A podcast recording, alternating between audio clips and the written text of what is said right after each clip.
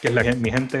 Mi nombre es Jorge González, acompañado por Xavier Miró. Esto es Desde la Fila 8 y en el día de hoy se sienta con nosotros en las gradas de la Fila 8 Brian Vázquez de los Capitalinos de San Juan y Capitanes de Arecibo. ¿Cómo estamos, brother? Todo bien, gracias a Dios. Aquí sobreviviendo la cuarentena con mucha paciencia.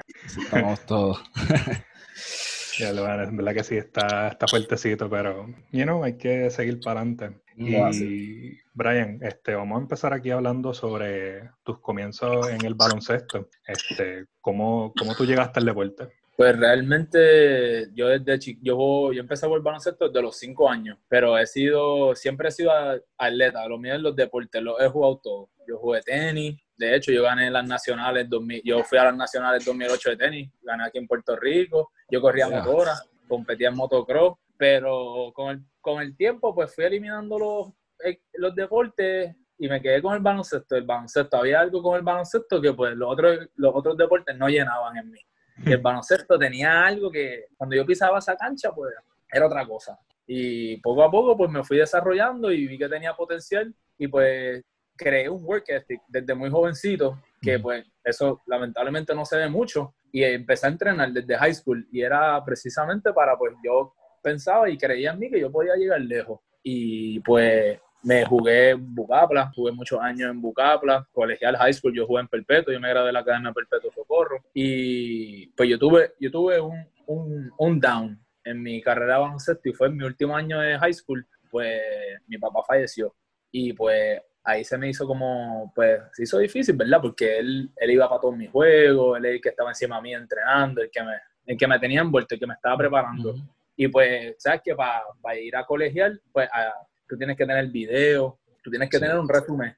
Y pues a mí nunca me orientaron. A mí, o sea, lo mío era meter la bola, para mí era meter la bola y, y uno pensaba cuando el chamaquito que pues que va a llegar a lugares porque pues te hacen las cosas bien, pero si no te orientan. Y pues mi problema es que porque pues, mi papá falleció, no tenía video, yo metía la bola. ¿Y qué pasó? Yo fui para, yo jugué en Manhattan College, pero yo fui un walk-on. ¿Por qué? Porque yo, a mí me aceptaron pero como estudiante yo fui y le toqué la puerta al coach de la oficina. Le toqué la puerta y le toqué la puerta y le dije, yo quiero una oportunidad. Ah, pues dale, mañana practicamos. Yo cogí, pues me puse las tenis, compré unas tenis full locker porque no tenía nada, practiqué y por ahí empecé. Pero toda mi vida, pues he jugado, jugué en Puerto Rico, jugué en Bucapla y en New York, pero yo me desarrollé realmente en Nueva York, todos esos años que estuve allá, porque como les decía, el work ethic, allá tú vas y tú ves a todos esos jugadores que practican antes y después de una práctica.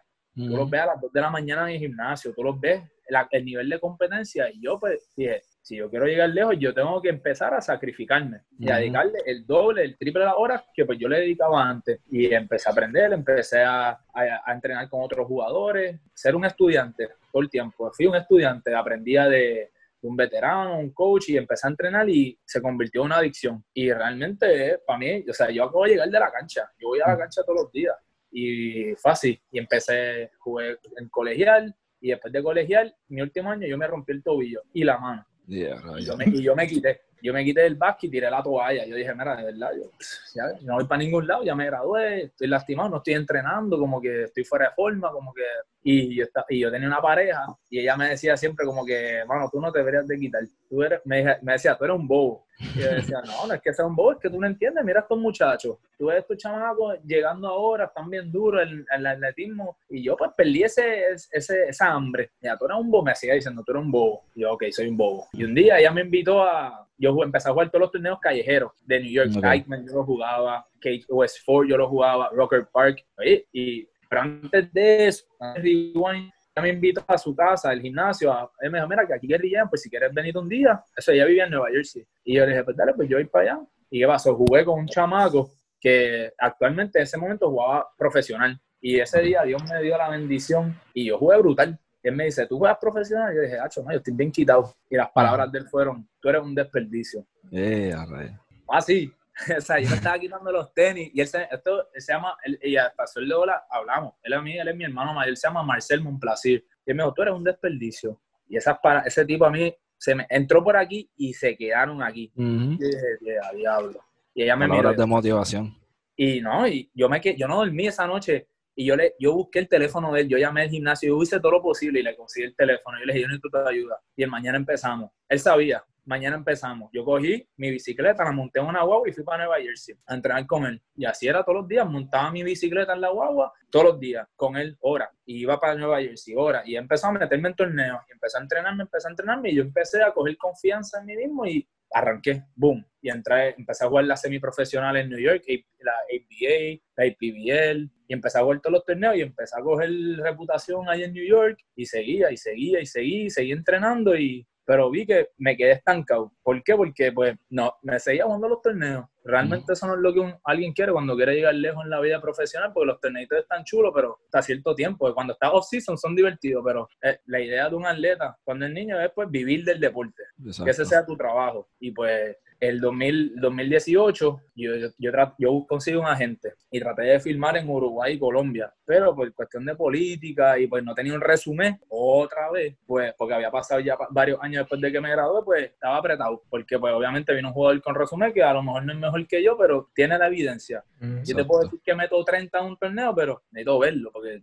cualquiera mm. puede venir diciendo eso y no vamos a invertir dinero en ti si no, no, no sabemos. Y pues, pues ahí como que dije, diantre. Pero ya yo estaba tan envuelto y tan adicto al trabajo y creía tanto en mí que yo cogí, pues hablé con un amigo de mi mamá y me consiguió los capitalinos de San Juan. Y el plan era jugar la puertorriqueña, jugar superior y pues seguir progresando. Y pues vine el primer año, jugué con San Juan, practiqué con San Germán, estuve varios meses con San Germán y me sacaron. ¿Por qué? Yo no sé, pero me sacaron. Y yo está bien. Y en vez de pues bajar la cabeza, yo dije, no, no, no, ahora voy más duro. ¿Eso fue el año pasado? El año pasado. San Germán. Sí, eh, así, el plan iba perfecto. Jugué puertorriqueña y fui a superior, me cogieron porque San Germán, hizo, San Germán no iba a jugar.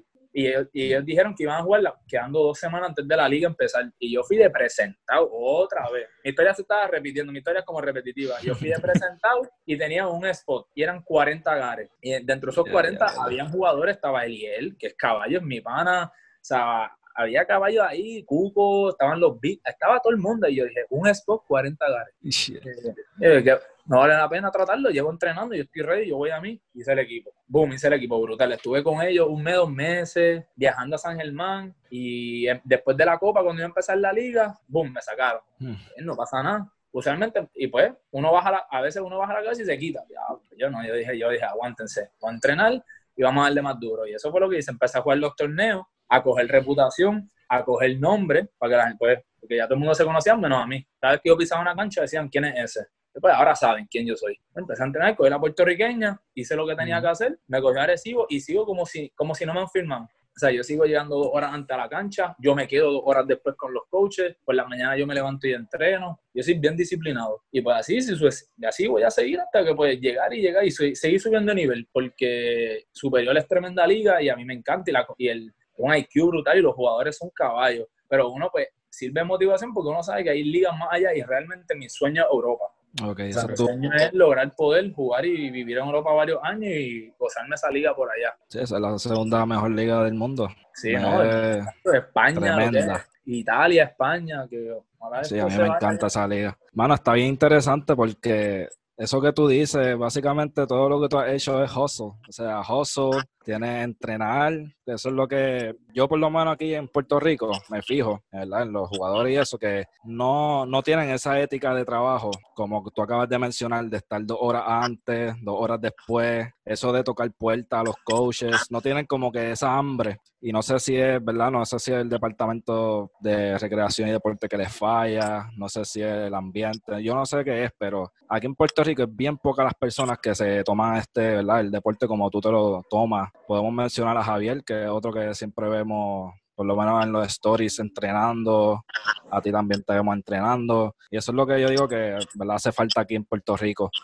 Este, más, más trabajo, tú sabes, más work ethic para el baloncesto y vamos a tener un futuro bueno, mano, en la selección. Entonces, esa, en esos trabajos que consistían, en, ¿tú buscabas algo específico para mejorar o trabajabas un poquito de todo? Yo, pues. yo físico, cardio, cuenta como. Yo, cuando entreno, se me va la mano. Yo entreno, o sea, mínimo dos horas. Yo puedo estar tres, cuatro horas. Tú le preguntas a mis amigos, a la gente que me conoce, dice, se vive en la cancha. O sea, los del DRD saben que yo vivo allá adentro, yo entreno, o sea, mínimo, yo trato de trabajarlo todo, pero más lo que yo sé que voy a hacer en el juego. O sea, mi rol, yo siempre he sido tirador. Así que mi tiro está. Yo voy a practicar mi tiro, mi tiro, yo, mi yo hago mis drills de tiro y los practico, pero trato de trabajarlo todo. O sea, yo compré, yo tengo los conitos, las escaleritas, yo trabajo el footwork, trabajo el driveo. O sea, yo, yo trato de trabajar cosas que yo me pongo en el escenario del juego, cosas que voy a hacer. O sea, no practico miles de driveos así a lo loco. Yo practico cosas que pues me imagino en el escenario del juego, son cosas que yo voy a hacer, cosas que haría. Por ejemplo, y si en un juego fallo un tiro fácil, pues voy a, te aseguro, yo si yo fallo un tiro solo, haciendo un movimiento, un side step, yo lo fallo en un juego, al otro día yo voy y tiro 100 veces ese side step. Como yo trato de trabajar, cuando tengo un juego, las fallas que tengo, yo, yo, eso no, yo, soy un juego, yo soy un jugador bien emocional y por eso, y bien competitivo. Yo tengo un chip en el hombro que yo no, puede ser una guerrilla y yo voy ahí te voy a, y te voy a meter las manos y yo voy a dar, porque para mí siempre es una oportunidad para aprender y mejorar. No importa quién sea el contrincante, no importa dónde yo esté, yo voy a, las guerrillas yo las juego duro, yo siempre trato de mejorar y jugar duro, yo doy mi 100. Ese, no es mi problema, pero es mi problema. Es como que a veces uno pues, ah, no te arriesgues, pero es que si no, a veces cuando uno hace eso y piensa en eso es que pasan las cosas. Yo por eso siempre juego al 100, olvídate, yo juego al 100, voy a dar mi mejor. Pero yo soy un jugador que yo no olvido cuando yo hago algo mal en un juego y, me come la mente. ¿Y qué hago? Pues para quitarme esa ansiedad y ese estrés del error que hice en el juego, pues voy para la cancha y hago eso mismo 100 veces.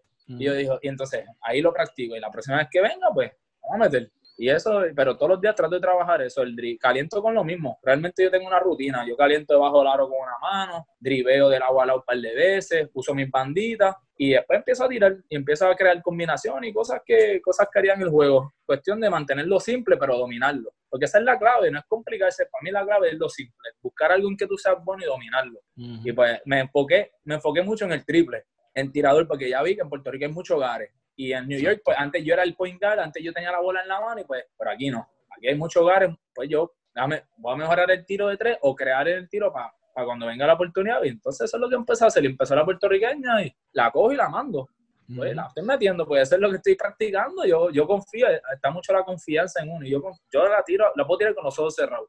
Pero así es que yo confío en mí. Yo confío en mí, o sea, no importa qué. Y te has rendido fruto porque eres, ahora mismo eres el único jugador o el, o el, que tiene el récord en la liga puertorriqueña de más triple en un juego. Metiste 14 aquel día, 53 puntos. En aquel momento también ese era, fue un récord, este, los 53 puntos. Ahora mismo yo creo que hay dos, dos jugadores nada más en toda la historia de la liga puertorriqueña que tienen 50 puntos o más. Y uno eres tú. Y el muchachito ese de Yauco fue que metió 57. Eh, Gilson Ferrer. Sí, recogió fuego en ese juego.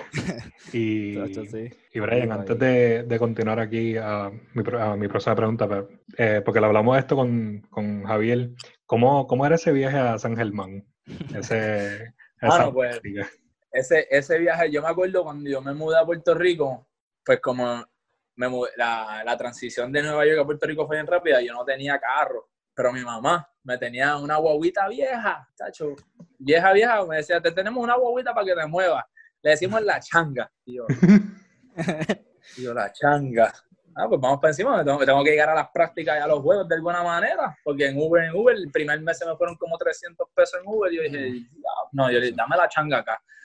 Y pues al principio, de camino a San Germán, pues yo, llegaba con la espalda fastidiada y, los, y los muslos, y yo dije, practicar así, esta gente todo llegando caminando, ah, que si estamos yo, yo tenía que llegar como dos horas antes para calentar, estirar, tomarme un café o algo, porque yo llegaba embaratado de guiar y de vuelta, no, ni se diga. Y una noche termina, practicamos, siempre practicábamos temprano, como, las prácticas eran como de 2 a 5, pero una vez fue a las 5 y salí. Yo salí de San Germán a las 8 o 9 de la noche. ¿Y qué pasó? En Salinas la changa me falló. Diablo, brother. Esa, yo llamé a mi mamá como a las 10 a 11. ¿Estás bien? ¿Qué pasó? Yo, mira, estoy en el tope de la montaña en Salinas, en calle, slash calle. La changa se me apagó. Mm. Ya, diablo. Y yo, mira, de verdad que estos viajecitos a San Germán. Y nada, puse la guagua, la prendí y arranqué y fui rezando el Padre Nuestro hasta que llegué a San Juan y después de eso no la volví a tocar. Fui, mi familia me ayudó a alquilar un carro, me dieron el dinero y, y alquiló un carro en lo que iba y de vez en cuando yo me quedaba en la palguera, un apartamentito que había allí y me, me, tenían quedando de vez en cuando en la palguera porque es que yo le dije, mira, de verdad, el viajecito está bien duro porque a, mí, a mí el que me mataba era el, el, de vuelta a San Juan. Llegaba, pero es baratado, es baratado, es baratado. Esas dos horas me cogían, pero después de un mes, el viaje de dos horas lo convertí en una hora y cuarto.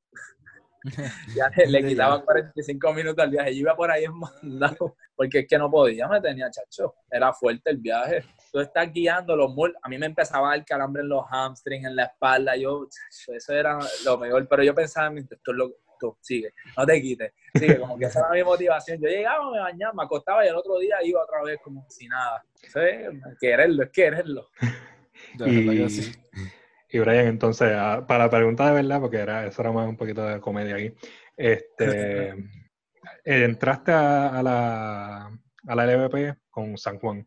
Este, ¿Cómo fue el, el, work ethic este, entrando a ese equipo? Porque ustedes se fueron 26-0. ¿Cómo, ¿Cómo tú crees que el work ethic lo ayudó a ustedes en esa temporada? Pues estamos, nosotros teníamos, hicieron, hicieron el núcleo del equipo, lo crearon y nosotros pues nos, nos tenían desde el principio, nos tenían como una presión, era una presión porque todo el mundo hablaba de San Juan y pues yo creo que la clave fue que teníamos, tenemos nuestro coche Iván Río y pues ese primer año estábamos tan motivados y y escuchamos a todo el mundo hablarnos que nosotros estamos bien entregados y nosotros practicábamos dos, tres veces a la semana. O sea, el equipo junto practicamos dos a tres veces a la semana. No teníamos el, el problema de las canchas que tenemos este año, que pues por eso nos han limitado las prácticas. Hemos tenido situaciones con juegos. Y el año pasado pues no teníamos el problema de las canchas. Practicamos en, en Cataño. Estamos practicando constantemente y los jugadores se estaban manteniendo, ¿entiendes? Yo obviamente con mi... Yo siempre yo como fui coach eh, también en New York, a mí siempre me ha gustado, a mí, a mí me gusta ayudar a la gente y yo pues lo invitaba porque yo reconozco, venía de Nueva York y sé que en Puerto Rico no tienen el work ethic, o sea, fuera las prácticas. Y yo pues trataba de pues motivar a mi equipo, decirle, mira, vamos a entrenar. Y de vez en cuando pues íbamos de fuera de práctica a entrenar y a mantenernos, pero nosotros practicábamos un montón y era, o sea, estábamos mínimo dos horas cada vez, parecían prácticas, o sea, eran prácticas bien duras el año pasado y creamos un hábito y, y nos fuimos y no cambiamos nada. Creamos una, una, rutina, un hábito y así fue que, y fluyó, la temporada fluyó. Al principio, pues obviamente, empezan los juegos, es como raro, están las bajas y altas, pero nos mantuvimos y una vez cliqueamos, tacho, eso fue un mm. vacilón. ¿Y cómo se sintió ese, ese, ese 26-0 que tuvieron esa temporada? Tacho, cuando ganamos, pues yo me acuerdo, cuando ganamos por una ahí en Ponce, que ese, estábamos todos volviéndonos locos, que son esas chicharras, chacho, que se sintió, fue una, pues para mí fue como un alivio. Fue como que lo, después de que nos metieron esa presión desde el principio, después de que tenían, nos tenían el puño así, nos tenían el guante en la cara de nosotros, o sea, no, era como cada vez que nosotros llevamos una cancha, era como que, no podemos perder, no podemos perder. Y cuando ganamos campeones, que era todo el mundo, yo, para mí fue un alivio. Yo como que, lo, lo hicimos, hermano, lo logramos, como que por fin ganamos, ganamos, esto es lo que yo quería. Y no sé si fue, se sintió bien. Y a, mí me, a mí me motivó y eso fue lo que me motivó a seguir. Bueno, eso es, fue para mí una de las mejores sensaciones y que yo he sentido en mi vida. Fue cuando ganamos, cuando sonó esa chicharra ahí en Ponce. Fue una de las mejores experiencias de mi vida. Lo mejor que fue que fue en la casa de ella. Chacho, esa gente. Eh, y lo mejor, nosotros dos semanas después fue la Copa J. King y, y ya llegamos allí y nosotros empezamos, todavía huele a champán aquí. todavía huele a champán y la gente mordía ahí en Ponce porque estábamos ellos, estábamos todos ahí en la Copa J. King, los Baby, y nosotros. Mm, recuerdos. Y estaban los de Ponce, mira, llegaron estos lucidos para acá. Mira, Brian, y. bueno. ¿Verdad? Han seguido, es que yo, ¿verdad? Por lo menos aquí en Puerto Rico, en ninguna liga yo había visto eso, que un equipo se fue completamente invicto una temporada completa, lo ganó todo. Entonces ahora este año, pues, siguen invictos, o sea, la, temporada regular la terminaron invicto. Eh, lo que quiero llegar ¿verdad? Con esto es que, que tú piensas de una, ¿verdad? Una repetición de, de esas finales. ¿Las quieres o, o te interesa otro equipo? Yo creo que realmente a mí, yo nunca, a mí no me importa el contrincante, a mí yo no le presto atención a los nombres. Yo no soy una persona de que, ah, ese fulano, ese equipo está. Tú puedes ser quien sea, en el deporte tú nunca sabes. O sea, ya hemos visto eso, eso pasó una vez con, mira, los Patriots. Invicto una, una temporada los players, llegaron a la final del Super Bowl, afuera. Kentucky, yo era mi, ese era mi sophomore year de college, Kentucky, invicto, invicto, no, que de hecho nos las dieron a nosotros en March Madness por 50. No hablemos de eso, Kentucky nos cogió, no sé ni por qué nos pusieron con Kentucky, en verdad, eso fue práctica para ellos, porque yo creo que ni el cuadro jugó, yo ni me acuerdo, el cuadro ni jugó. Kentucky, Kentucky invicto, invicto, tú para afuera al final. So, realmente eso de nombre, a mí el equipo que, el equipo que llegue, que llegue, pues está ahí porque pues, es el mejor, porque gano, pero puede ser quien sea. Yo lo que te digo es que ya yo estoy, confi yo estoy lo bastante confiado para decir que es de nosotros. el, trofeo es de nosotros. Estamos nosotros, pues, este año ha sido difícil, yo lo admito. Este año ha sido, pues, muchas bajas y altas en el equipo. Ha sido, ha sido, ha sido bien retante, pero fuera la cancha. Y nos afecta adentro. Pero como tenemos ya esa, esa química, esa, esa química entre nosotros, hemos creado una familia, pues hemos tenido nuestras bajas, pero la, llegamos, llegamos a un punto que si en el juego vemos que estamos fallando y nos unimos dice, mira, ¿qué está pasando aquí, gente? Como que vamos a empezar a jugar, nosotros, nosotros sabemos jugar y ahí arrancamos y hacemos los ajustes y salimos para adelante. Obviamente es difícil porque está Coascu con la Lai Bayamón, está Tito ahora en San Germán, estoy yo en Arecibo, tenemos a ciertos jugadores que están lesionados y los últimos juegos, yo sé que han ido, no sé si han visto, pero que somos siete, que somos seis, siete, ocho jugadores. Entonces, más que vengo yo cansado y, o sea, no, y los equipos pues somos San Juan, los equipos vienen y las vienen a meter todas, porque eso es lo que pasa contra nosotros. El que no la mete, la mete. Y el que la mete, la mete más. Y le sale todo.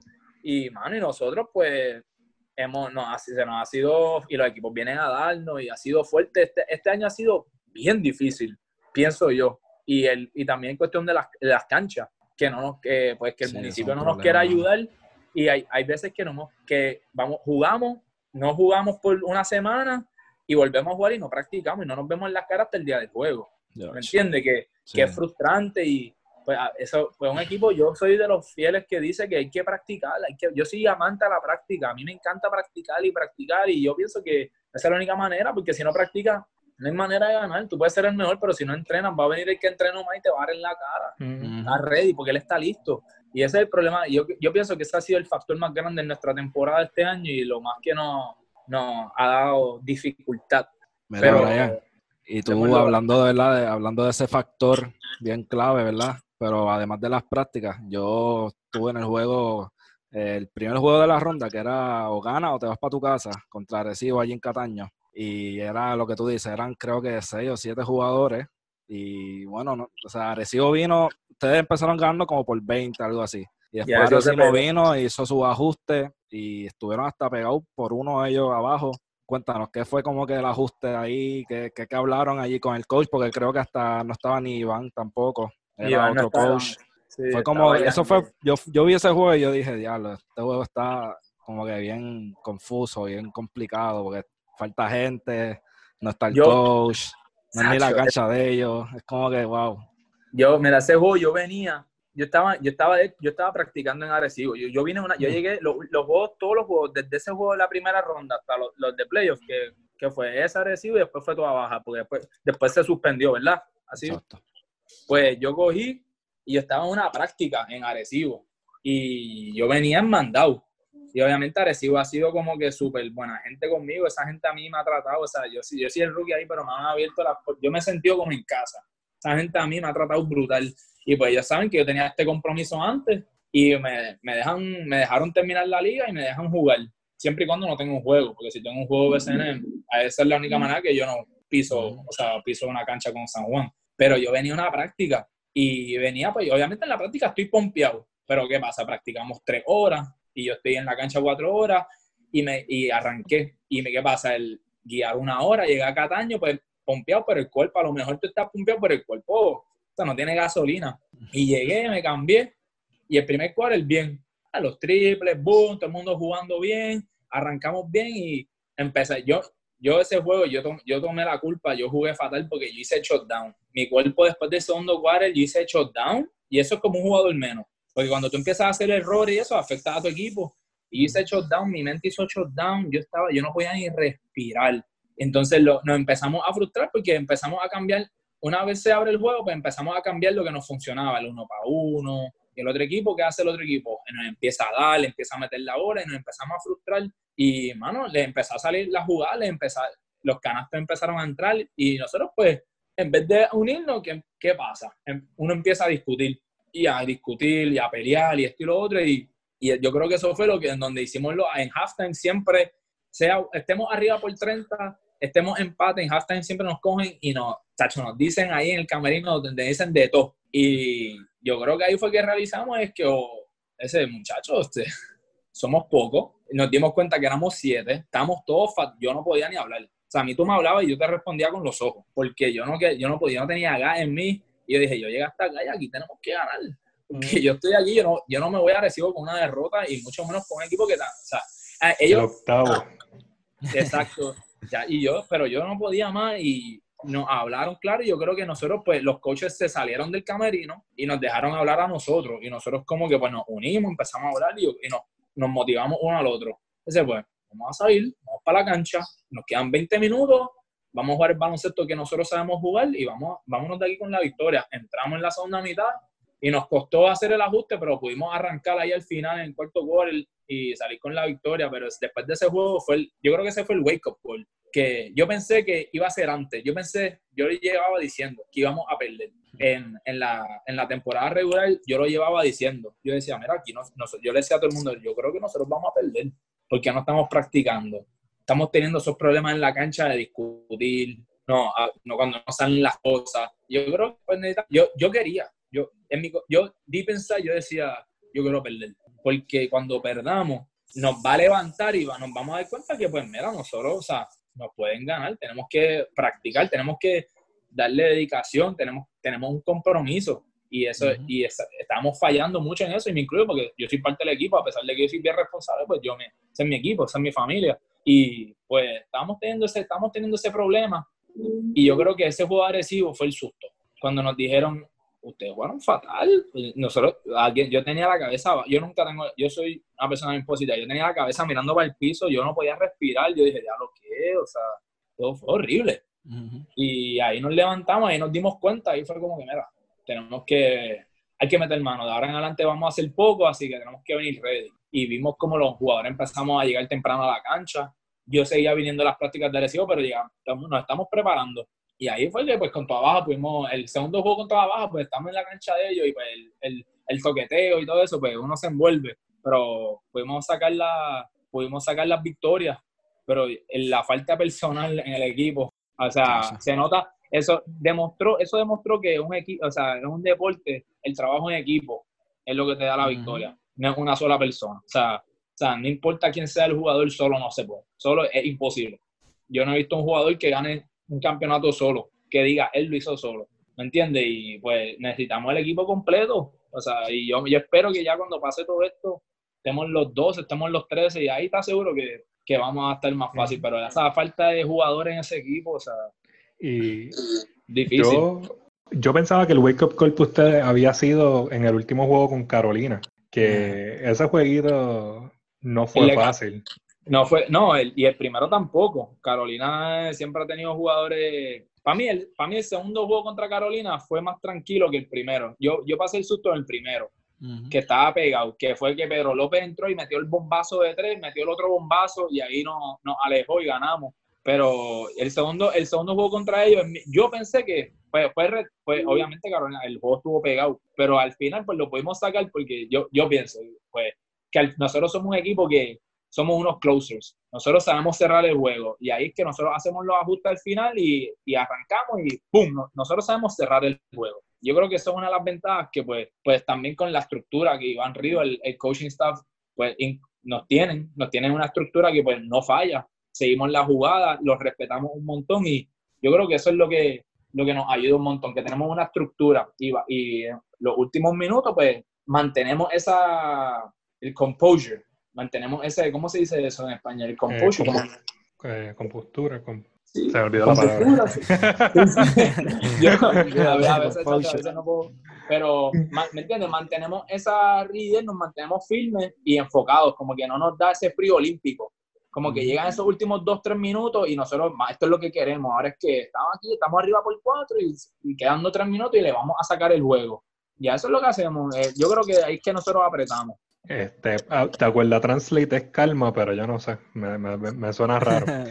Este, y, y, Brian, este, eh, tú jugaste ya en colegial en Estados Unidos. Este, ¿Cómo comparas? Yo sé que es muy diferente este, por la cantidad de funding que tienen en comparativo, pero ¿cómo tú comparas esta, la liga, el, tu equipo en, aquí en San Juan con el de el tuyo colegial?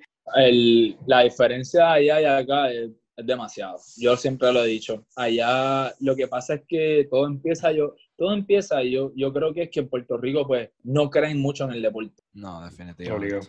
Y, y eso es algo que me molesta porque en Puerto Rico, mano, Hemos representado en todo. Nosotros somos una isla 100 por 35 y sonamos en todo el mundo. Que si Puerto Rico esto, que si, o sea, somos el único equipo que le ganó el Dream Team, ¿Me entiendes? Tenemos boxeadores, tenemos corredores. O sea, y me, me duele que con el pasar del tiempo eh, hayan menos fanáticos del deporte, haya, que la gente no crea, porque el baloncesto no es solamente, el problema es que la gente si no ve como que ah, tú, nunca, tú no vas a ser un tú no vas a ser Michael Jordan, tú no vas a ser millonario en el deporte, pues se quitan y se ponen a hacer otra cosa.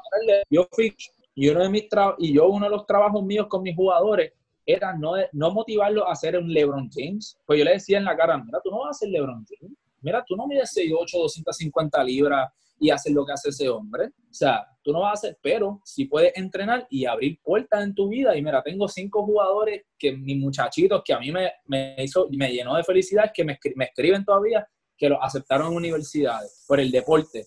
Y yo le, yo le, ¿me entiendes? Yo les digo, mira, el baloncesto te abre puertas, el deporte te abre puertas a un posible trabajo, a encontrar tu pasión, como que no necesariamente tiene que ser que va a ser Michael Jordan o LeBron James y, o Kobe, o, ¿me entiendes? Que tienes que pues, buscarle, buscar cómo usarlo como a tu favor. Y puede ser el problema en Puerto Rico que la gente no cree en el deporte, no cree que te puede llevar más allá, que te puede abrir una puerta que a lo mejor pues, puede ser tu futuro trabajo y se quitan y por eso no le dan la dedicación o el empeño que se merece. Y por eso allá la gente está bien destacada porque pues, ok, allí tienen las facilidades, los entrenamientos, tienen, están mucho más avanzados que aquí, sí, pero, mano, yo estoy aquí en Puerto Rico y yo no tengo las facilidades que tenía allá y brego, o sea, tengo una bola, tengo un canasto, yo voy para la cancha todos los días, tengo mis conitos, tengo la, voy para la playa, o sea, yo me mantengo, obviamente el entrenamiento allá, eso es, por eso son los mejores, por eso cuando hay FIBA, están las Olimpiadas, USA, pues, está bien,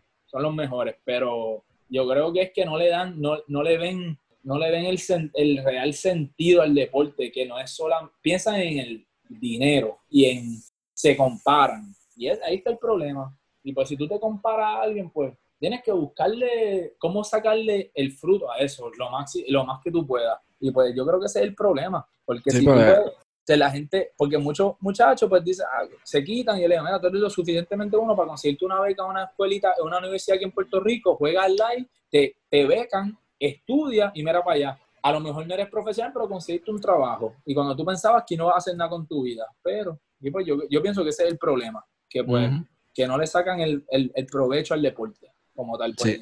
Sí, que no los, cogen, no los cogen desde chiquito tampoco, pues tú te pones a ver allá desde high school, ya tú, bueno, el juego de, del hijo de Lebron, de Sierra Cañón, contra Culvelo creo que fue, lo pusieron por ESPN, ¿me entiendes? Que es un, ¿Me entiendes? le dan una exposición. Esa gente en high school tiene entrenadores físicos, tienen de todo, hermano. Aquí en high school tú ni sabes quién es el duro. tienen miles de coaches en la high school allá. O sea, y aquí no, pero. Aquí es como que tiene que ser bien evidente que tú vas a ser un caballito para prestarte atención, no, no desarrollar como tal. Ese es el problema, y ese es el problema, no desarrollan a los jugadores, se enfocan en el, en el, el que tienen más habilidad y tratan de sacarle el jugo lo más posible y si tiene potencial, pues ese es el que los otros lo echan para el lado. Y ese es el problema, que no los motivan y los muchachitos se quitan. ¿Entiendes? Los chamacos se quitan. Mira, yo estoy, yo doy clínica privada. A mí me, porque a mí me siempre me gustaba, ayer en Nueva York, los sábados y domingos por la yo tenía un parque al frente de mi casa, una cancha, y yo los sábados y domingos por la mañana de gratis, yo daba clínicas de básquet a los muchachitos, como que yo no cobraba. Y, y, sí, yo le decía, mira, si tú realmente quieres mejorar y tú estás dispuesto a dar tu 100, vamos a darle, vamos a entrenar. Y, y allá, chamaquitos de 12, me llamaban para entrenar sábado, domingo, lunes, martes, o sea, entrenan, quieren entrenar, y, y puede ser el más malo, y tú lo ves dándole el 100. Yo tengo un muchachito ahora que tiene 17, 18 años, se llama Gordon, y es de Estados Unidos, pero vive en Puerto Rico desde chamaquito. Y yo estaba jugando básquet y yo me lo crucé y él me dice, ah, que yo no sé, a lo mejor puedo jugar División 3. Y ¿por qué no 2 o 1? ¿Qué te está parando a ti de jugar División 2 o 1? ¿por qué tú te estás limitando? Y él como que, pues yo no sé. Y lo agarré, le vamos a entrenar.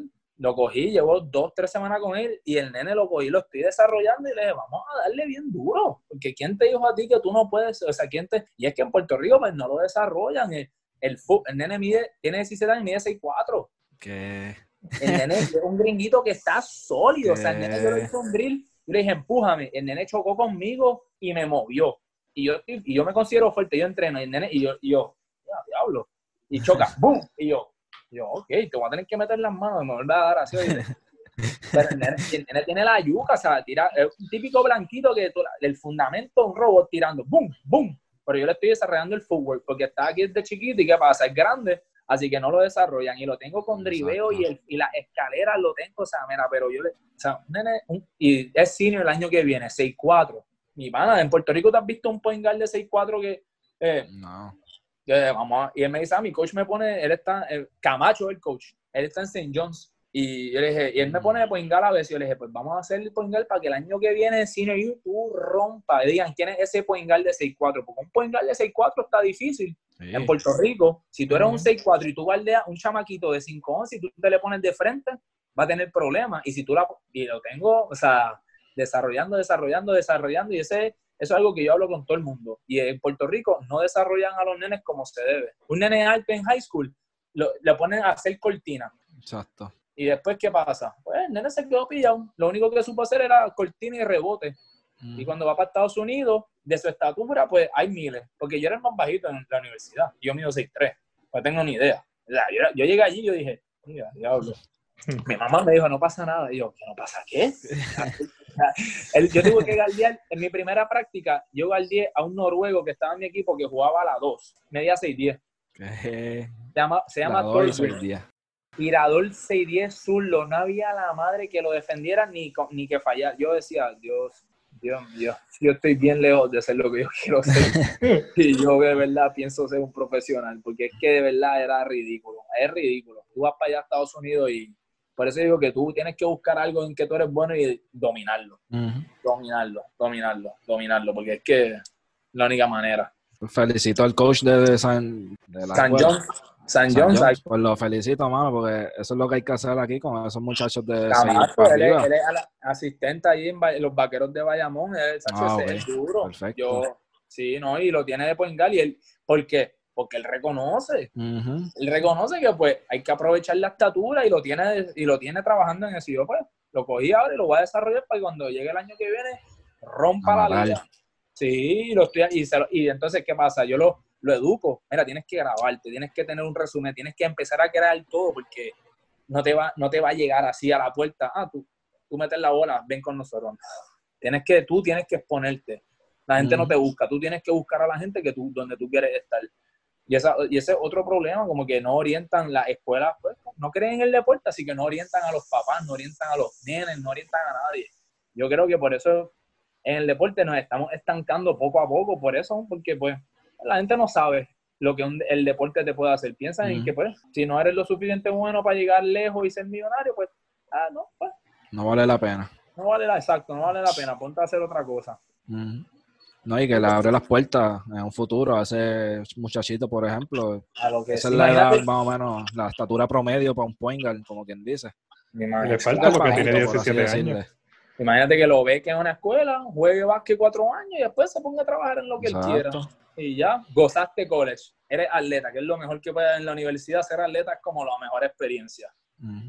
Becado y después, pues, y te abre puertas porque ah, tú vas por un trabajo, imagínate, tú vas por una entrevista que me pasó varias veces. Eh, Yantre, tú jugaste tenis, ya, Dachi, te ganaba la gente, te abre puertas porque aquel fulano, y en el momento conoces a alguien porque jugaste ahí, en el momento del tío de aquí, mano, y es networking. Exacto, networking. y hacer networking con el deporte también y eso te ayuda. pues. Es difícil de- decírselo a todo el mundo. Yo, pues, yo trato de decírselo a todo el mundo que pues. Es que aquí es la mentalidad. La mentalidad aquí es muy como que, ah, no llego rápido, pues no va a pasar. O, este, no, no logro tirar la- los de tres rápido, pues no va a pasar. Como que estamos tan como que locked en esta mentalidad de que no podemos hacerlo, que nunca vamos a llegar a ningún lado. ¿Sabes? ¿Sabes? Si tú, tú dices que no vas a llegar, no va a llegar. Exacto. Tienes que creer, tienes que creer, tienes que creer en ti. Eso es lo que yo siempre digo. Si tú crees en ti, te lo propones y tienes paciencia y eres consistente con tu trabajo, tú llegas a donde tú quieras. Y, y lo digo por, por, ¿ves? por razones personales, porque eso fue lo que yo hice. Yo tuve paciencia. Yo viajaba en el tren a juegos de dos o tres horas en New York, juegos que pues así, jueguitos, yo dedicado, yo a donde sea que había un juego, yo iba, tuve paciencia, trabajaba todos los días, era consistente y le di el fruto. Y una vez tú le ves que tiene, estás sacándole fruto, pues te motivas más y más y más para seguir. Y ahí que pues, uno, pero tienes que, tienes que creer en ti. ¿ya? Pues, aquí no son pacientes ni creen en uno. Sí, aquí todo tiene que ser a la rápida. Fácil, tiene que ser fácil. Sí, rápido buscan a un americano que sea tatara, tatarabuelo puertorriqueño a, Diablo. a jugar. Me diste, dijiste, lo, lo vi los otros días, el, el, que el, ¿cómo es que se llama el chamaco este? El de Atlanta. El Colin. Ah, John Collins, sí. Ah, gracias a su abuelo que a lo mejor puede jugar en la selección. Hermano, déjalo en Estados Unidos. O sea, yo me molesté porque, o sea, no, no, ¿cuál es el punto entonces de tener Puerto Rico en el pecho? Si vas a traer, tienes un equipo de USA B, es lo que tienes aquí. Aquí lo que tenemos es el equipo de USA, pero el B. Exacto, los que no, no llegan al equipo de USA, pues dicen, ah, pues mira, mi, abuelo es puertorriqueño, vamos para allá. Es un por ciento boricua, puede jugar. Hombre, no. No, no haga eso, de verdad. no, él está bien fuerte porque tanto talento aquí y es como que no estamos dispuestos a desarrollarlo porque queremos más star power, pero en vez de empezar desde bottom of the, las competencias con un equipo, ir desarrollando, por lo menos tener dos equipos, porque aquí hay suficiente atleta para ser equipo A y equipo B y poder ir marchando hasta conseguir un equipo sólido. O sea, aquí es como que, ah, no, pues tengo que llamar a, aquel que pues la vecina tenía un primo que era puertorriqueño y pues obligado el, el Pero, o sea, eso está, eso está en verdad en la gente que dirige, porque ellos son los que escogen, ellos son los que van y buscan y ellos son los que es frustrante, es frustrante, es frustrante, es horrible porque o sea, entonces... No puedes comparar con alguien que viene de la NBA también, porque yo no me voy a poner a comprar un chamaco 6-7 de la NBA, porque yo sé, o sea, está mucho más preparado que yo. O sea, yo voy a mí, siempre. De eso no hay duda, pero realísticamente, o sea, que, que o sea, no, y es como de entre los jugadores pues se frustran a veces. Y yo pienso que eso es otra parte de que tenemos el problema de la fanática en Puerto Rico, en, lo, el, por ejemplo, el BCN. Es que todos son gringos en, la, en, la cancha, en la cancha yo me se habla inglés. Yo me sentí que estoy en Estados Unidos. Yo cierro los ojos y estoy en Estados Unidos otra vez. o sea, yo cierro los ojos y es Estados Unidos. Yo, si lo abro, me, o sea, es como, no puede ser que nosotros nos adaptamos a esta gente. Ellos están, oye, tú vas a Europa, tú vas a Sudamérica, tú más vale que hables el idioma de esa gente, si no, tú no vas para ningún lado. Esa gente no te va a aceptar a ti que tú seas Lebron y vengas a hablar, no, aquí tú vas a hablar español o el idioma que sea, porque aquí está en nuestro país. Pero aquí no, aquí le aceptamos, si tú, me, tú eres quien sea, te dice, nos adaptamos a ellos. Y eso a mí me, ha frustrado tanto. Y dije, diablo, no puede ser. Este, de verdad que por eso, y lo, yo solo menciono cada rato a saber, yo prefiero la LBB por encima del BSN, porque tú estás viendo el talento local. Sea, si yo voy, voy a ver el BSN. ¿eh? Y, lo, y, y como hay, y como hay talento, porque mira que hay chamaquitos que yo se los he dicho después de los juegos y les dije, Javi, tú eres tremendo jugador. Tú tienes que ponerte ante. Yo les doy mi mira, yo les doy mi teléfono y tú me avisas cuando tú quieras entrenar, si tú quieres meterle, porque tú eres un caballo. Y mucho, mucho, nene, mucho talento, hay demasiado talento. Eso es algo que realmente la liga puertorriqueña ha sacado a la luz. El talento, hay mucho talento, hay demasiado talento y la gente tiene que realizar eso. Sí, la gente tiene que sacarse de la mente de que, ah, eh, esto son un montón de chamaquitos ahí tirando la bola y decir, ah, wow, aquí está el próximo Barea, el próximo Arroyo, whatever. O sea, es gratificante, en verdad, ver todos estos muchachos cómo se van desarrollando, porque si son uno Brian, así son dos Brian, es totalmente diferente. Sí. Pero no, no hay ese apoyo. Nosotros cuando fue el draft del BSN, nosotros, ¿verdad? Somos, vamos, la mayoría de los juegos que nosotros vamos de la LVP son de ustedes, de los capitalinos de San Juan. Literal. Somos fanáticos, lo aceptamos. Hay un bias muy grande en, este, en esta organización. Pero nosotros cuando vimos que en el BSN, ¿verdad? En el draft cogieron a tres de allí de, de los capitalinos, nosotros nos sentimos orgullosos, mano. Fue como que, wow, ya lo Brian, Quas, este, Javier, para el BSN. Y nosotros que los vimos allí en la canchita del departamento de recreación, en Cataña, allí jugar. Y ahora están, en verdad, en las big leagues aquí de Puerto Rico, por lo menos. Sí, no, y motiva, y motiva también a, a, mí, a mí lo que me gustó es que motivó a algunos, algunos amigos del equipo, ¿me entiendes? Como que uno ve que tiene resultados y pues, pues te empiezan a, a mí me gusta que me empezaban a llamar para entrenar.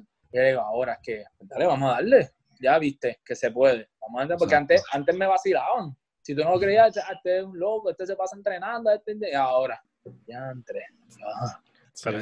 a criticar, como quien dice. Ah, claro, claro, porque es que esa es la otra. En Puerto Rico, pues la gente le gusta criticar en vez de hacerlo, en vez de enfocarse en lo. O sea, otra, allá, allá tú puedes criticar a alguien, pero esa persona, si está enfocada en algo, lo va a seguir haciendo. Aquí, si tú dejas que la gente te diga de todo, te van a sacar. Si te sacan de tu enfoque, no vas para ningún lado. Yo, por eso, a mí, muchacho, a mí tú me, me puedes decir lo que tú quieras de mí y yo sigo haciendo lo mío, lo mío. Yo voy a lo mío. Yo voy, tengo un objetivo y voy a llegar ahí porque yo voy a llegar ahí. O sea, y si te me paran en el medio, te voy a sacar. O sea, no hay manera. El Brian Mentality. El Brian Mentality. O sea, yo soy, yo soy, yo soy, yo tengo una, yo tengo un objetivo y yo lo voy a, o sea, yo doy todo, yo no paro. Yo no paro, yo me levanto temprano. Estamos en cuarentena. Para mí, como un día normal. Yo le digo a todo el mundo, o sea, me, lo que me afecta pues, es que todo cierra temprano, y es un poquito scary lo de la, pero para mí esto, para mí son días normales, yo me levanto temprano, yo entreno, descanso, voy para la cancha, entreno, por la noche entreno, como que es normal para mí. A mí no, yo estoy en mi, para mí esto es como off season, yo estoy entrenando como si nada, o sea, pero no, la gente se tira, cuarentena se tira, todo está suspendido, se tiran para atrás y yo digo, ahora voy yo. Y yo me preparo, papi, porque, ¿me entiendes? Este, este es la, ahora, ahora es el momento para para tú desarrollarte, lo que sea que tú, sea lo que tú sea que te dediques en la vida. Ahora es el momento, porque la gente aprovecha esto para reclinarse y pues no hacer nada. Ah, está pasando una crisis mundial. esto se va a acabar y esto va a pasar. Si te reclinas, no va, Sacho, te queda, te, te, atrasa, te atrasa. Así que yo, pues, yo mi mentalidad es, ahora es que este mundo está echado, tirado para atrás, yo voy a darle el triple de duro para que cuando esto pase, llegue el momento, volvamos a empezar a jugar y digan, ¿quién es ese? Ese otro Brian. Ese está, más trepado. ¿Quién es ese? Tenemos un problema. Esa es mi meta. Mi meta, es pisar, la cancha después de la cuarentena y que la gente diga, ese no es el de antes de la cuarentena. Ese tipo, ese tipo da miedo. Entonces, yo, eso es lo que yo quiero hacer. Si no, tú quieres ser el cuco, tú quieres ser el duro ahí. Y yo siempre, o sea, yo tengo, a mí me, en, en el juego de estrella, yo no sé quién es este muchachito, pero en el juego de estrella parece que uno se molestó porque las, yo las cogí, las tiraba y las estaba metiendo y yo jugué bien duro. me decía, ah, tú juegas para número nada más. Y le dije, yo juego para ser el mejor siempre. Y cuando me dieron el trofeo de MVP en el juego de estrella, le dije, te lo dedico. Chacho, aquel tipo, aquel tipo estaba transformado. Eh, a mí, o sea, yo juego para, o sea, puede serlo donde sea. Yo, voy a, yo tengo que ser, es un problema, porque yo tengo que ser mejor. O sea, pues, yo estaba viendo una entrevista de, Michael Jordan y le dieron cuando él dice que él no ha jugado o tocado así desde que se retiró y que él no pensaría volver a jugar porque él dice que él es tan y tan y tan competitivo. Michael Jordan es, o sea, yo estaba mirando las entrevistas de él, de Kobe, y yo sentía que yo, de alguna manera yo me asociaba con ellos por la manera de pensar, como que el nivel de competencia, la visión es tan, tan fuerte y es tan grande que yo dije, antes, como que, como que es real, como que uno cuando tú quieres algo es como tú haces lo que sea, tú haces lo que sea. Y yo soy, pero a nivel de competencia, puede ser, mira, tomándote el vaso de agua. Ahora mismo tú pones un vaso de agua y tú me dices quién te lo toma más rápido, yo te voy a decir yo. Y vamos a hacer una competencia, ¿me entiendes? Yo soy, puede ser lo que sea, y yo voy a competir. Para las personas que nos veamos, vamos a competir en tomar una botellita de agua más rápido, dale. Yo te reto a eso. Vamos. Aquí no, aquí no, para la próxima vez que nos veamos. Déjame practicar. Estaba ready, papi, ya estaba ready.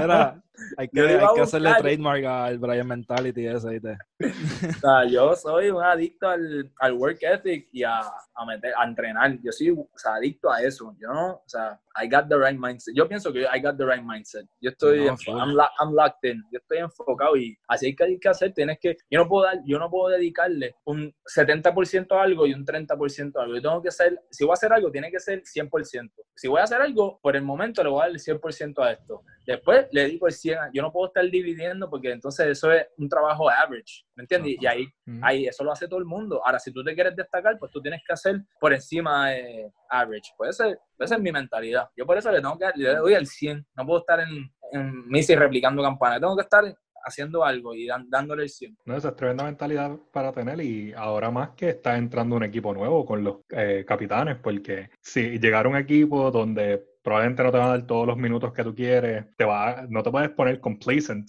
¿sabes? Tienes que seguir buscando hasta que te den lo que tú quieres y ser el mejor en el equipo.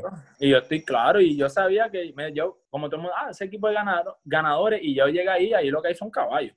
O sea, y ahí lo que, o sea, de David Huerta, Walter Lodge, que ya los conocí, o sea, Denis Clemente, de Jesús, Raymond Cintrón, Will Martínez, que todos son unos caballetes y que todos juegan mi posición. O sea, que no es que yo voy a llegar ahí, ah, llegó el chamaquito de la puertorriqueña, no, no, no, tú eres rookie, tú siéntate ahí. Pero ¿qué pasa? Yo, pues como sé que pues no me toca todavía, pues yo llego bien temprano, yo entreno dos, tres horas antes de la práctica, practico y me quedo después, porque yo sé que cuando llegue mi momento va a llegar y cuando me, I'm gonna be ready. Porque yo estoy, yo estoy, ya, yo me estoy preparando para cuando me toque mi oportunidad, yo me estoy preparando para ese momento y ahí que se me va a abrir la puerta. Pero mientras tanto yo estoy tranquilo, estoy aprendiendo, porque ahí estoy absorbiendo todo, todo, todo. Yo ahora mismo, yo, yo, a mí me tienen siguiendo a Raymond Cintrón y a mí me fascina cómo juega Raymond Cintrón, porque como tirador, él tiene el footwork de él y como crea espacio, a mí me yo, yo lo miro a él, yo lo miro a él y yo estoy absorbiendo, absorbiendo. yo me paso entrenando con Denis Clemente y yo con, con Raymond Cintrón aprendo a tirar y con Denis Clemente aprendo cómo coger cortina. Esos detallitos. Ah, cómo coger cortina. Si tú aprendes a coger una cortina, tú puedes hacer lo que tú quieras. Sí, para, te libera el espacio.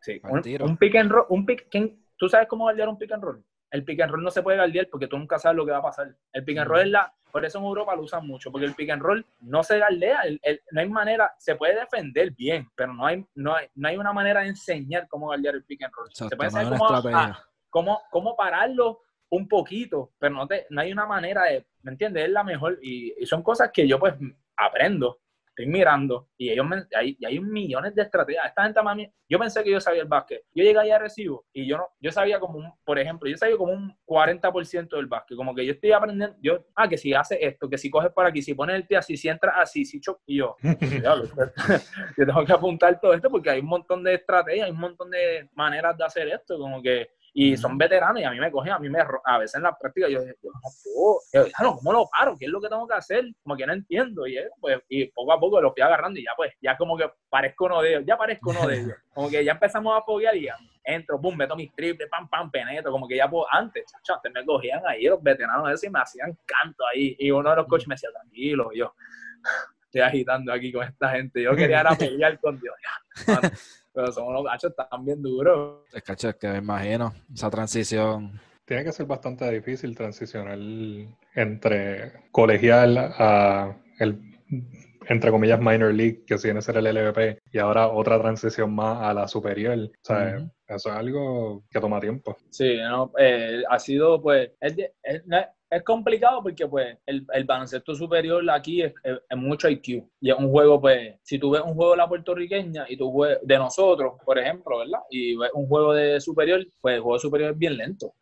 El, el, juego superior no es un corre y corre no es súper rápido es un juego lento mucho mucho fundamento mucho, ves, los tiros son buenos, las cortinas son buenas. En la puertorriqueña, pues, corre y corre. Nosotros tenemos una estructura, pero en la, un juego rápido, pues es como pues, un juego diferente, tiene un coach diferente, una, una química, una, una estructura diferente, son otras jugadas, otra mentalidad. Y pues en esa parte, pues sí, toma un tiempo para ajustarse, pero ahí, pues yo estoy, a mí ya yo estoy claro, por lo a mí me pagan ahí. Yo soy tirador y ahí me, me, los coaches me lo dicen, ¿estás solo? a mí me dice, o sea, Pachi Cruz me, me mira y me dice, listo, tira. Y ya está. a veces yo le digo, a mí tú no me lo tienes que decir dos veces, o sea, yo estoy, yo estoy ready. O sea, pero yo estoy claro. O sea, obviamente, pues, tiene que ser inteligente y tiene que ser buena la, la toma, las tomas de decisiones ahí. Pero que uno, pues, está, ahí, está, ahí está claro tu rol. Para lo que tú estás. O sea, y más un equipo como agresivo, o sea, un equipo tan completo que pues ahí tú no tienes que estar haciéndolo todo. Ahí tú vas a lo que tú eres bueno y ayudar al equipo en lo que tú puedas ayudar. Y eso pues, lo que, esa es mi mente. Eh, yo ayudo con lo que pueda. Yo soy el rookie, así que lo que me digan yo lo voy a hacer. Yo estoy claro. Pero sí, las transiciones son, muchachos, un cambio. Todo, todos los equipos que he estado es completamente diferente. Estados Unidos es, imagínate, uno para uno. Eh, ahí esto uno para uno, bien atlético. Llegué a Puerto Rico y yo dice eso y Iván Río me dijo, no. Esto no es New York, esto no es New York, papá.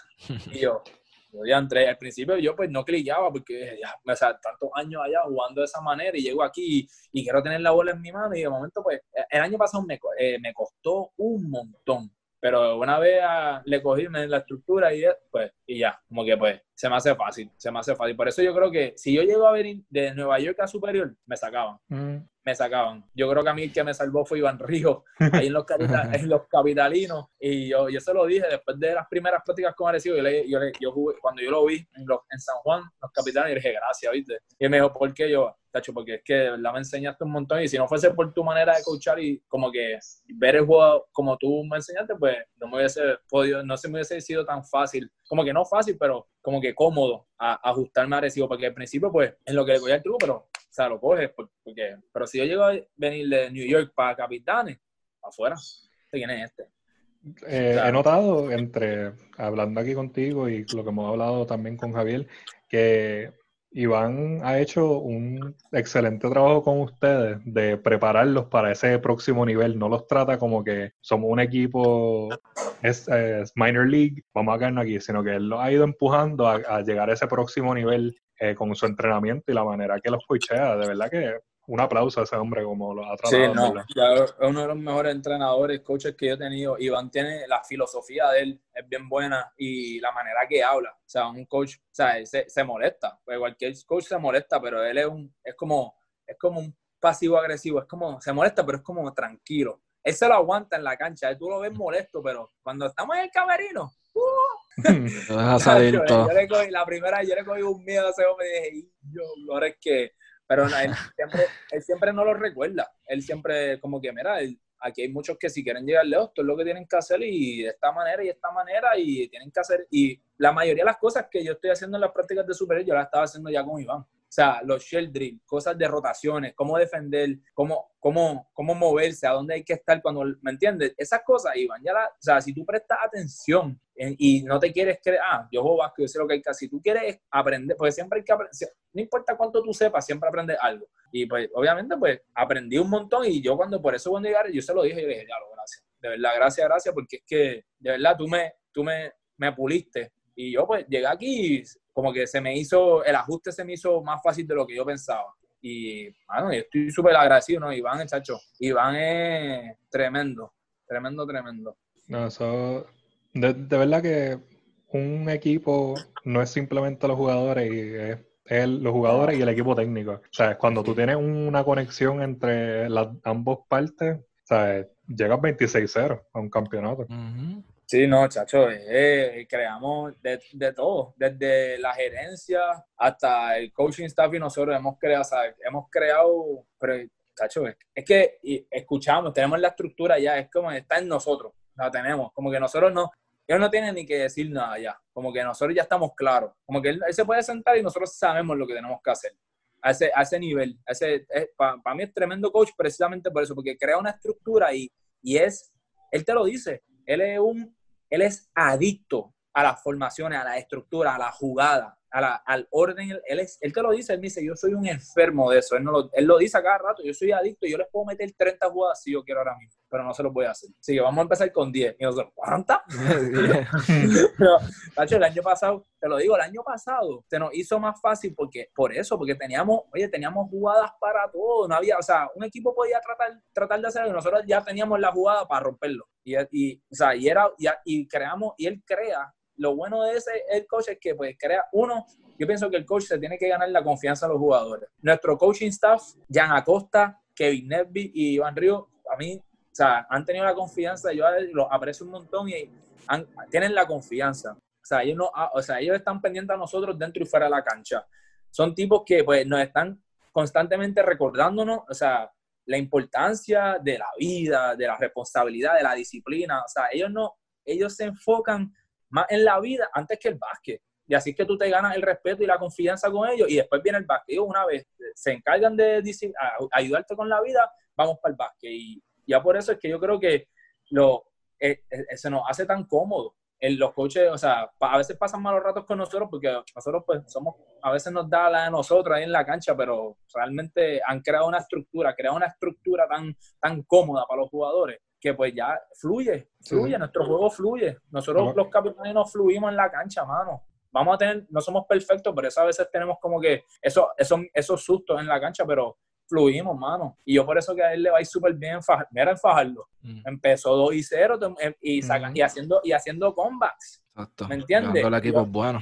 Y todo el mundo, ah, que si tiene un equipo de chamo, y yo le dije, pero es que Iván está bien duro, Iván está bien duro. Si tú sigues su estructura y tú lo escuchas, está duro y te va a salir la cosa. Tienes que escuchar al entrenador, mira a los boxeadores. El entrenador está aquí, tienes que escuchar, él es que, o sea, tiene, él que ve el juego de otro punto de vista que te ayuda. Tienes que escuchar, tienes que todo estar junto. La idea, la idea de un equipo, o sea, el, el objetivo es, o sea, hay que, uno tiene que estar junto para ganar, tiene que ser, o sea, eso no fue lo que dijo Michael Jordan If you wanna, o sea, para, eh, champion, eh, eh, teamwork wins championship. te, lo está diciendo el mejor de la historia. Probablemente no, probablemente no escucha. Te lo está diciendo, o sea, te está dando la clave. Hay que, porque está el que rebote. Si tú no puedes ganar si no tienes a uno que te coja los rebotes. Tú no puedes ganar si no tienes el que mete el triple. Tú no puedes ganar si no tienes a uno que maneje la bola bien, ¿me entiendes? O sea, hay que yo entro en los argumentos de LeBron, pero no, y, y entonces, pero no vamos a entrar en eso porque. y de Golden State, porque ¿qué? No, porque, pero me entiendes, mira Golden State cuando ganaron 73 juegos. Ellos, tenían un, ellos tenían un sistema que no había quien les ganara. ¿Sabes? Tenían, tenían tremendo equipo. Pero fuera de eso, tenían un sistema que era consistente y estaban bien unidos. Y era que fácil. Mientras los otros equipos peleaban, esa gente dándole en la cara. Sí, cada juego era como un vacilón para ellos. Tú los veías trabajando y este riéndose. mira los Lakers este año. Un vacilón todo, el mundo unido, todo el mundo siguiendo la misma estructura, vacilón, de ahí, más nada, para disfrutar. Pero... Brian, ¿cómo, o sea, aquí ir cerrando en esto, cómo del año pasado con ese equipo campeón, cómo ha sido esa transición ahora con nuevos integrantes, eh, viejos compañeros que se fueron o no pudieron jugar? ¿Cómo fue esa, esa transición de tú acostumbrarte a esos nuevos compañeros? Pues yo, esta, esta misma pregunta me la hicieron al, al, principio de la antes de que empezara la temporada. Me ¿qué tú crees, ¿cómo tú crees que va a ser? Yo le dije, pues mira, no les queda remedio a ellos a incorporarse al sistema de nosotros. La única manera que funcione es para ellos, porque ya nosotros teníamos, ya habían, de los que habían jugado el año pasado, éramos que como nueve, que habíamos o diez del año pasado, que realmente estaban ellos pues ya nosotros, o sea, ¿me entiendes? Nosotros, mira, están ustedes, o sea, ellos se tienen que incorporar a nosotros. Yo creo que el reto, y fue lo que, esto es exactamente lo que yo dije, el reto es mantener, usar la victoria del año pasado, el 26-0, como motivación, pero no dejar que nos llegue a la cabeza porque nos va a afectar. O sea, no es por el hecho de tener San Juan en el pecho, ganamos el juego. O sea, la gente está, o sea, la gente practica para ganarnos a nosotros. Y es la realidad. Exacto la gente no le importa ganar, a este punto no le importa ya ni ganar el, trofeo. Ven que van contra San Juan, el objetivo es ganarnos. Y yo pues yo creo que el, reto, el reto es el reto más grande que, y yo, y yo fue, y fue lo que nos dio problema es que pues olvidar, no olvidarnos del año pasado, pero simplemente no dejar que eso no, como que te llegue a la cabeza y te creas ya lo más duro. Porque realmente uno, los jugadores se pueden eh, los jugadores no, no, o sea, uno los conocíamos, porque los jugadores que fueron al tryout se habla, se habla entre los jugadores, ¿me entiendes? Como que esto no es algo que nos no, escogen a jugadores y nosotros los conocemos, como que nosotros los hablamos y los conocemos y sabemos los que van a, a los que van a cuadrar con nosotros, porque no necesitamos, como te dije, no, tenemos que buscar las, son, es como un rompecabezas, hay que buscar las piezas adecuadas para terminarlo, se nos salieron algunas piezas, hay que buscar las que caben y ya, eso era, no estábamos buscando un superestrella, estamos buscando gente que pueda eh, que cuadre con nuestro sistema, que cuadren y que pueda ser parte de nuestra familia y que no sea algo tóxico. esa, es la clave. Y hemos tenido, y mira los jugadores, mira Cuascu, Tito, que la, el Tito iba a jugar con nosotros el año pasado y no pudo, pero este año pudo. Este, que más chino, que cuando viene del banco, tremendo Garcito, joven. Sí, yo trato, ese yo le hablo mucho, porque es joven y, se frustra, y yo sé por dónde va, y hace, hace yo, y a Tito, pregúntale a Tito, A Tito yo le hablo un montón y cuando Tito se molesta y se frustra, el primero que la agarra soy yo y le hablo en el oído y lo aconsejo. Y le, y, o sea, pero tenemos jugadores que Pedro López, Caballo, ese, y yo jugué con Pedro cuando chiquitito. Y, o sea, son jugadores que, que son piezas que, pues, que caben, que se unieron, eh, completaron el rompecabezas que teníamos. Y, estamos completos. Lo logramos, lo logramos. Lamentablemente no tenemos a, a, a Dixon, que es uno de mis jugadores favoritos, Dixon Chacho, Dixon es caballo, y no, no lo tuvimos este año, pero él está, él, no, él nos apoya, él, va para los juegos, nos apoya. Dixon me aconseja, yo escucho, yo entreno mucho con Dixon y yo, escucho a Dixon, Dixon es, macho, yo quiero un montón a Dixon, pero, macho, y a uno que, por, por cuestiones personales, pero a uno que yo extraño que nosotros teníamos, yo no sé si ustedes llegaron, tuvieron la oportunidad de ver a D'Angelo Rodríguez, que él, no. ¿No? Yo, creo que yo lo vi para en el juego final, en el juego final en Guaynabo de la serie final, el primer juego. Pues ahí D'Angelo, hecho lamentable, cosas de la vida, ¿me entiendes? No, no, no pudo, no pudo, no pudo estar en el equipo. Después, él empezó, después se tuvo que salir, pero que, Tacho, D'Angelo. Sí, sí, sí, sí, me acuerdo. Eh, lo vi jugar en, en el primer juego de ustedes contra Macao también. Ah, este... D'Angelo, otra, eh, o sea, D'Angelo era, o sea, la vida, era una de las vidas del equipo, ese tipo de, era el, el, el de los chistes, el vacilón, pero a la hora la verdad, Sacho, le dicen 9-11, mete el triple, un caballo, pues son piezas que a veces pues afecta a uno, eh, es, mi hermano, y a mí me afectó. Cuando me dijo, Hacho, no voy a poder jugar con ustedes más, Tacho, a mí me, Hacho, me rompió porque yo viajé con, yo gané el 3 para 3 en Puerto Rico con él y viajé a Brasil con él, fui para México con él, con Yeyo también, ¿me entiendes? y yo, pues, entre. Pero las piezas que tenemos, pues gracias a Dios, ellos se pudieron ajustar y ellos saben el sistema y nosotros estamos claros que lo que queremos es ganar. Aquí estamos para ganar, no estamos para pelear, no estamos para creernos el mejor, aquí hay que trabajar duro. Si quieres llegar lejos, tienes que trabajar duro, porque un juego bueno no es suficiente. Mm. Tiene que ser algo consecutivo, tiene que ser consistente. Exacto. Lograr el back-to-back, ¿verdad? Esa es la meta. y es más difícil, y está difícil, porque yo, yo, siento, yo siento la presión, los equipos están, chacho. Yo, pero yo voy a nosotros, yo voy a nosotros, vamos a ganarlo. el objetivo es back-to-back y que sea, o sea, back-to-back invicto. Pero yo me conformo con el back-to-back, dejar, porque no puedo volver a jugar la puertorriqueña ya el año que viene, así que yo quiero lograr, lograr dejar esa, soltar esa etapa diciendo, hice historia en esa liga. MVP, récord de triple, MVP en All-Star, back to back, invicto, ¿qué más? Segundos más puntos en un juego. La sortita también Yo quiero el 52 y 0 en esa. Porque, Hacho, ¿qué Cualquiera, y, mano. Y Brian, sabemos que en tus planes futuros ya está BSN, tal vez jugar este, la América Latina, y, pero el, tu punto fijo es Europa. Y cuando termines tu, tu, carrera ya como jugador, ¿piensas volver a transicionarte como un full-time coach? Este, porque esto, es una adicción por lo que hemos visto aquí del baloncesto. No creo que te vayas a quitar. Nacho, yo no puedo abandonarlo. Yo creo que, yo estaba hablando de eso el otro día, yo creo que me dedico a, a eso de a ser entrenador, coach. Yo me gusta eso. A mí me gusta motivar y ayudar, y más en el deporte. Y, y yo creo que después de, yo creo que eso es una buena, algo que yo me puedo dedicar muy bien y sería eso, sería entrenar, coachar, ayudar y ayudar y tengo, la, tengo claro lo, lo que un jugador necesita, así que lo orientaría más allá de lo que es el baloncesto y, y me dedicaría a eso, a hacer las cosas bien. yo sería lo que a mí me hubiese gustado tener cuando yo era bien jovencito. Y, ese, y esa es la imagen mía que yo pienso que sería bueno. ¿eh? Pues yo, lo que a mí me gustaría o me hubiese gustado tener a cierta edad, pues eso es lo que yo quiero hacer para esos muchachitos que no lo tienen, para seguir echando para adelante, porque los muchachitos de mi high school de New York que hayan ido a la, que estén filmando con universidades, yo casi lloro. Yo tengo uno que para mí era como mi hijo y va a jugar en mi universidad. O sea, cuando ese chamaquito me dijo, yo casi lloro. Yo dije, no puede ser. Yo casi lloro de la felicidad porque eran muchachos que, mira, esos nenes se colgaban me conocieron a mí y empezaron a quedarse después de la escuela a preguntarle a los maestros qué tenían que hacer para subir las notas. Los maestros me decían, ¿qué tú le estás haciendo a un chamaquillo? Y yo le, le, abrí, le abrí los ojos, le enseñé. Mira, yo me llevaba a mi equipo Varsity a los juegos colegiales de básquet. Cuando esos nenes vieron eso, me, ellos como que dijeron, diablo, yo les dije, a ver, hay que estudiar, hay vacilo, hay tiempo para todo. Eso es lo que tiene, hay tiempo para dormir, hay tiempo para vacilar, hay tiempo para estar con la novia. Pero si tú quieres algo, tienes que hacer sacrificio. Sacrificio, hay que hacer sacrificio en la vida para conseguir algo. Y mano, y el chamaquito están metiendo mano, están metiendo mano. Y eso es lo que yo quiero, esa es mi visión. ayudar, de, de lo, mi conocimiento, seguir dándolo a las generaciones y seguir ayudando en lo que pueda. Me imagino que veremos aquí el Brian Vázquez, eh, Vázquez School of Basketball. Este, Tengo, porque- tengo, tenía ahí, tengo, yo tengo algo escrito ahí que están mis planes. Si logro con el tiempo Durísimo, crear, crear, crear algo así. Hacho, no, Tu legado, papi. ¿sabes? Tenemos que eh, mantener fila 8 abierta hasta que eso pase, porque Obligado, eso va a estar abierto también, para siempre. Nacho, que, que están, Pero- están mis planes, están mis planes hacer eso. eso Qué estaría bueno. súper duro y más con, con tu work ethic, eso, chacho, te quedas con el canto. Ujú. Nacho, sí, ¿no? Las conexiones full.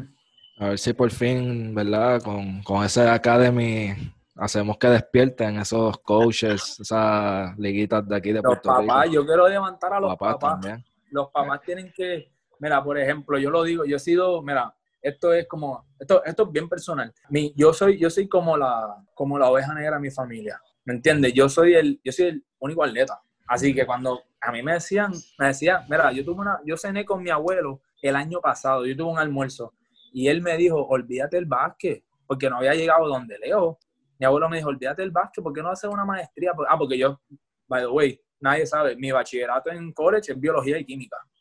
Pero, pero que, pero que mi abuelo me decía, mira, mi abuelo me dijo, quítate del básquet. Yo le dije, ¿qué? ¿Estás loco? No, vamos a quitar. Y me dice, eso no te va a dejar nada, mira, no, que no, no tienes nada. Me dijo, mi abuelo me habla así a mí, yo, yo lo respeto un montón por eso. Pero ahí es donde no cuadramos, él y yo, donde no cliqueamos. ¿Por qué? Porque yo no me quito. Y yo, pues, el, el apoyo mínimo. Y yo por eso me fui a Estados Unidos y me quedé allá porque yo, yo necesitaba estar solo.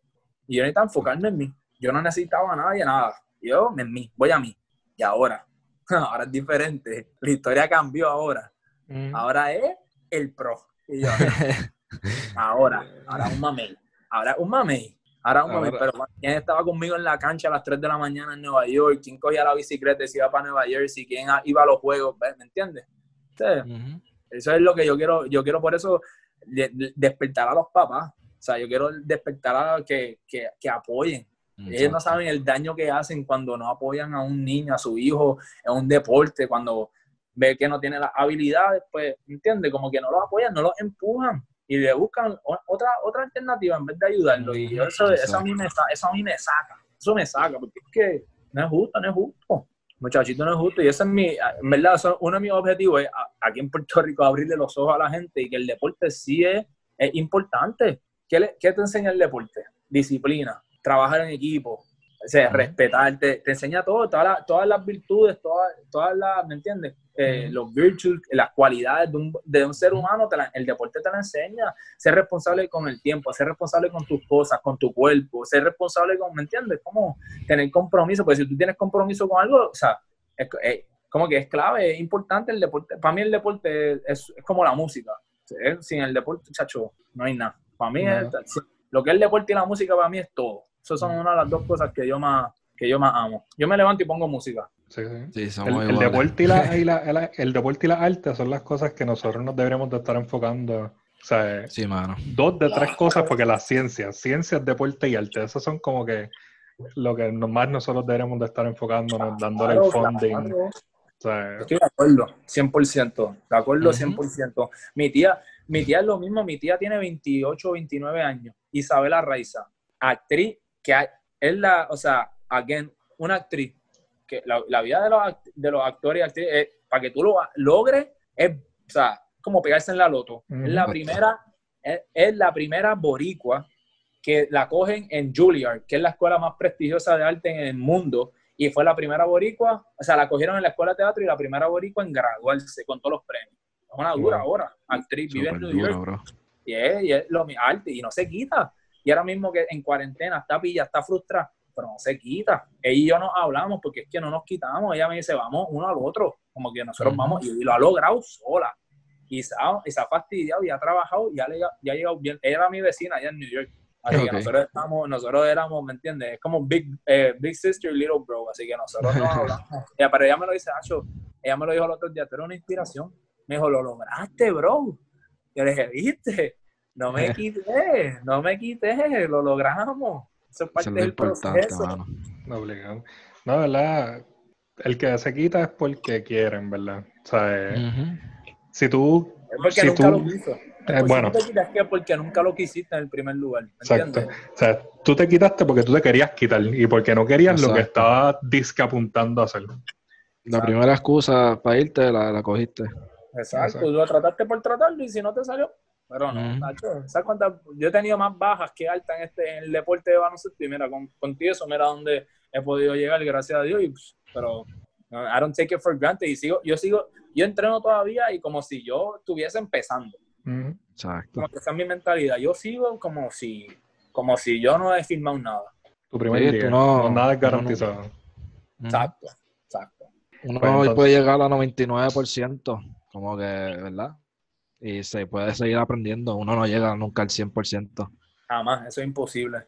Ujú. Jamás. Pero siempre hay room, espacio para mejorar. Aprender, claro que sí. Claro que sí. Eso es súper importante. Pero entonces, este Brian, este, muchas gracias, hermano, por pasar todo este rato aquí con nosotros. Seguro, Este, seguro. chacho, sí. Por fin puedo ver gente y hablar con gente. Estamos a la orden, hermano. no, gracias, de verdad. Gracias por la oportunidad. Lo pasé muy bien. Pues entonces, este, mi gente, gracias por acompañarnos aquí en Desde la Fila 8. Los veremos en la próxima. Gracias, gracias. Nos vemos. Hablamos, papá.